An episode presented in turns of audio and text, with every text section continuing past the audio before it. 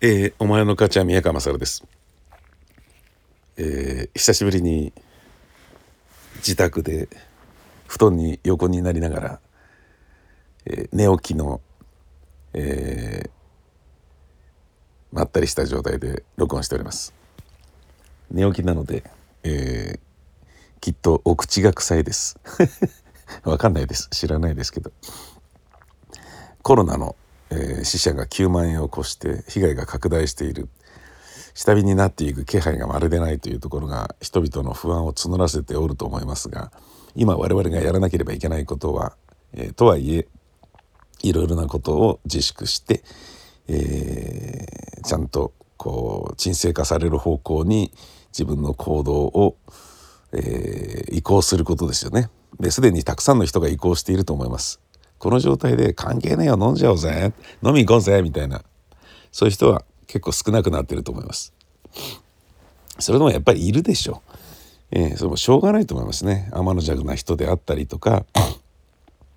破滅行為が好きな人であったりとか目立ちたがり屋の人であったりとかね。YouTuber とかでもね、あのー、そういう感じがあるかもしれません。なんかねニューヨークに行った芸人さんもえー、何でしたっけ？芥川賞作家の相方の方か名前忘れちゃいましたけどあの方もあのマンハッタンをね歩いてるところをマスクもしないで自撮りして人がいませんみたいな感じのを撮って、えー、クレイジーかみたいな感じでね英語で突っ込まれたりしてましたけど本当にその通りだと思いますね。あの分かんない人は分かんないので意識が低い人は意識が低いのかリテラシーがないのかのどっちかで後者である可能性もありますから一概に責めることができない。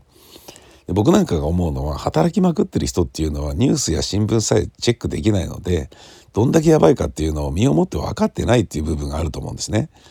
つまりある程度の経済的な時間的な余裕がないと世の中のことに目を向けることはできないので僕もそうでした若い時ニュースとかってねもう全体的なことだけど国全体のことであったりだけど今目の前のこのことをすっごい必死にやらなければいけない状況だとそこに頭がいかないですしそれを考えるよりは目の前のこの作業を片付けようぜっていうそういうことに躍起になっているようなそういう時期もありましたからそういう人ももしかしたら今の段階でもまだいるかもしれないですよね。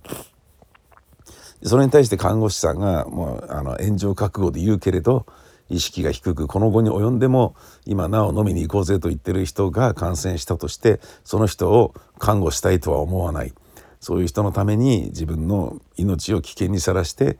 えー、手当や診察看護をしたいとは思わないっていうことを書いてる看護師さんの方がいたけどそれも非常によくわかります。だけどねもう難しい部分は難しいわけで、えー、ね、なかなかこう周りがね教えてあげるとか、えー、本人がリテラシーを上げることができないのであるならば周りがねいろいろ言ってあげるとかっていうようなことをおせっかいと思わずにしないと、まあ、国全体でね直していくことはできないだろうっていう気もするけれど。それにしてもマスク文化があったことにより、えー、スペインのようにならずに済んでよかったなというのはとっても思いますだけどやっぱり残念ながらスポーツ終了演劇、えー、終了飲み屋閉店いろんなところがダメになって。で小池都知事と、えー、安倍総理との、ね、意識の差感覚の差みたいなものも今さなんかね埋まらなかったりあのゴルフの練習場だったら2メートル間隔空いてんだからいいんじゃないかみたいな感じなんだけどいやもうそういうのさえも止めた方がいいんじゃないかみたいなね。ちょっと半ば必須になってる小池さんといや全部止めたとところで保証できる範囲っていうのは限られてんだからねある程度の、えー、ガス抜きの部分を設けとかないとダメだよっていう安倍総理の感覚と非常にあのこうね、えー、なんだろうな性格の差が出てるようなキャラクターのね差異が出てるような気がするけれど。で僕に関してはどうかというと、えー、我が家はですね4月の1日か2日かな、えー、せがれが大学を卒業しましてこの度、えー、会社に就職が決まりまして、えー、ビデオ入社式をやっておりました。でその後続いてビデオ研修とかね、えー、を毎日やってるんですねだから僕ですねあのおバカ番組のラジオの編集とかをね部屋でスピーカーから音出してしづらいというですね。とってもあの不便な状況にあるんですね。僕がね音出して編集してたとしますよね。うんこちんこブーとか言ってるものがですね隣の部屋に。あれ？宮川君の部屋からなんかうんこちんこブーっていうのが聞こえてるけどそれは何だい？みたいなことをね。研修のね相手のね、えー、教育係の人にね 聞かれたりなんかして「いえ何でもありません」とか言って。すっげえやばいことになるから。もうねせがれはねそれを気にしてねグループ LINE ね家族のね家族4人のグループ LINE があるんですけどね今から始まりますっていうねあの LINE のねコメントがね毎朝とかね入るんですよね。父ちゃん分かってるよな。っていう。コンコンイエーイとか言って入ってくんじゃねえぞみたいな そういうことだと思うんですけどね。うん不思議な感じですよ今までねただの大学生だったせがれが突然朝起きたら朝ごはん一緒に食べて食べた途端に背広に着替えて自室にこもり今から始めますという LINE を打ち、えやり取りしたりしてね家にいながら出勤してるということですよね。そして娘が19歳、え大学2年生にこの春なるんだけどなったんだけどえー、授業開始が遅れていてそして、えー、あれですねあの部屋でパソコンで、まあ、ビデオ会議で授業が始まるということが決まったらしいのね。だけど娘はパソコンを持ってないんですね。せがれは自分でゲーミングパソコンをバイトして買ってそれでできんじゃんみたいな感じになってたんだけど1階のリビングにまあ5年ぐらい前に家族用のパソコンっていうのを買っといたのね。でそこで自分のアカウントで入って iTunes で買った CD を入れたりねあのなんだ iPod Nano とかに入れたりとかいう管理をね娘とかせがれもやってたんだけどそのうちまあせがれは自分でパソコンを買うようになりそっちへ移行したもしパソコンでやるならばリビングで娘が授業を受けるということになるわけですよ。我が家の至る所で授業とか研修とかがなされている僕のね稼ぎ手の働き手の僕のバカ番組の編集はいつどこでやればいいんだろうっていうね弱ったなあっていうそういう感じになってますよね。でこうなると僕の年老いた父親母親が外食でねあのー、夕飯をねいつも済ませていたんだけれど外食も危ねえだろってことで、えー、僕がねちょっとお説教しに行ったんですよね実は今人類の危機ですと。えー、だから外食をしないでほしいのですっていうことになって分かったやめようってことになったんだけどまあ認知症の母親と耳がすでに聞こえない父親だからあの買い物とかもねままならないんですよね。だね今あの結構頻繁に、えー、届けに行ってますね。夕飯を食べ物を。うん。これねいつまで自分がね続けられるんだっていう話なんだけどさ。うんじゃないとねまあ昨日届けに行ったんですけどね。えー、っとまあ2日ぶりぐらいに行ったんですけどやっぱりうん大したもの食ってないのか僕が届けた時はすんごいガツガツ美味しそうにいっぱい食べててね。で昨日はやっぱろくなの食べてないのかなみたいなのがねちょっと心配になっちゃってね。どうしたもんかなとね。うんだけどねこの新型コロナウイルスのね中でうんわざわざねなんかそろそろね施設に入ることを考えてもらえませんかみたいなことをねコロナストレスなのに言うっていうのもどうかと思うしでそういう話を進めてねまあ、多分ねないやそれはちょっとみたいなコロナがなくなったらまた自分たちの生活がしたいとか外食がしたいとかいうようなことを言い出しそうだから多分ダメだと思うんだけどもし万が一ね分かったお前が言うならもうそろそろ観念するよっていうふうになったとしてもじゃあと言ってね僕がそのね、えー、手はずを整えるためにいろんなところに行って人と打ち合わせをして初めて会う人と濃厚接触をして見学したりとかねそういうことしてる場合なのかっていうねちょっと違うだろうと。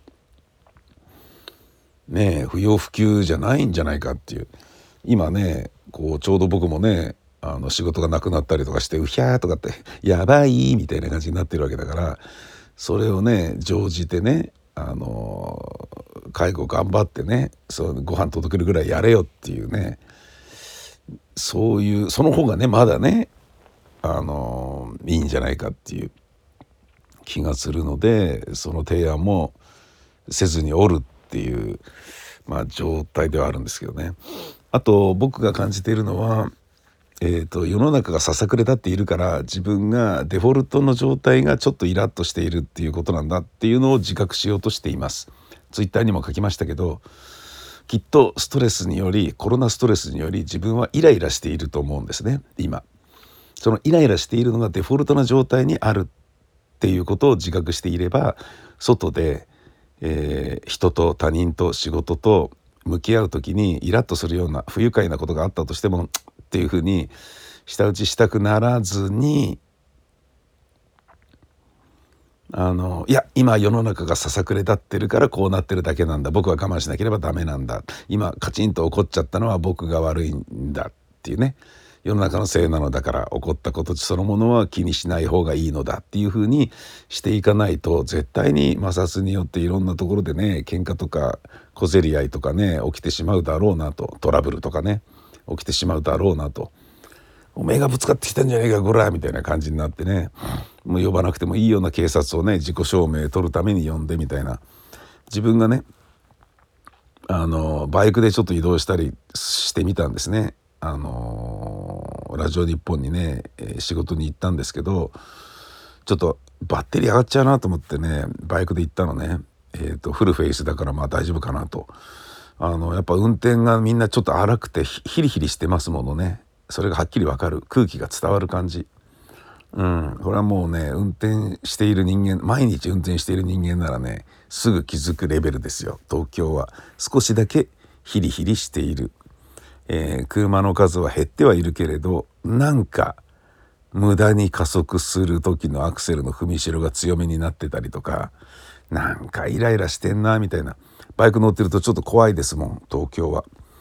でもその空気を運転しているから感じることができるけれど感じることができない環境にあって困ったなっていう人もいます。それはビデオ会議で番組構成会議をしている放送作家の人たちです。今ねテレビもご存知の通り、えー、出演者が離れるであったりとか別室から中継とかいろんな形でやってますよねそれはいいと思います。まあ、だけどあの当然作る側の問題っていうのもあるわけで番組放送作家の会議が遠隔でやることになっているらしいんですよね。で遠隔でやるからいろんなところからあの自分のねスカイプとかまあわかんないズームかあれでね参加したりするんだろうけれど逆にどこにいても参加できるからどこからだったらネットがあるのかっていうのをその参加する場所を出先にいることも多いからあの考えなきゃいけないっていう、えー、そういうことに結構ねあの難儀している放送作家の人がいるみたいですよ。あの友達から聞きました。なるほどなと思ってね。でねあの運転しているとドライバーがささくれ立っているのが、えー、空気読み取ることができると言いましたけどそのテレビ電話の会議だと空気が読み取れないのか制限がなく会議が冗長的に長くなりそうなりがちらしいんですよね。もう今日の 昨日言ってた友達も3時間半ですよもうとか言ってなんか言って。なるほどなと思ってね。会議ってみんなでねその場の同じ空間にいればそろそろなんじゃないかなとかちょっと片付荷物を片付け始めたりとかね。手帳を閉じる作家さんがいるとかね。あのそういうのがあるとあそろそろ閉めた方がいいのかなみたいな雰囲気をディレクターが察したりとかっていうのがあるから空気読むことができるし感じることもできると思うんだけど。ビデオ会議だと全く感じないらしくてなおかつ放送局の中の会議室をあの取り合うというねイベントがなくなってるからあのつまりね会議室ね2時間だけ借りてこのあと5時からはあの番組が使うのでそれまでに終わらせて出なきゃみたいなそういう決まりがあるわけだよねその取り合ってるわけだよね時間をねそれがないから無 無尽蔵にダラダラやっちゃうとか言って困ったもんだみたいなそういうこともあるみたいですね。ですがまだ始まったばかりです。僕の友達にも Netflix とか U-NEXT とか Amazon プライムのビデオでほとんど見たいものは全部見終わっちゃったよって言ってる人もたくさんいます。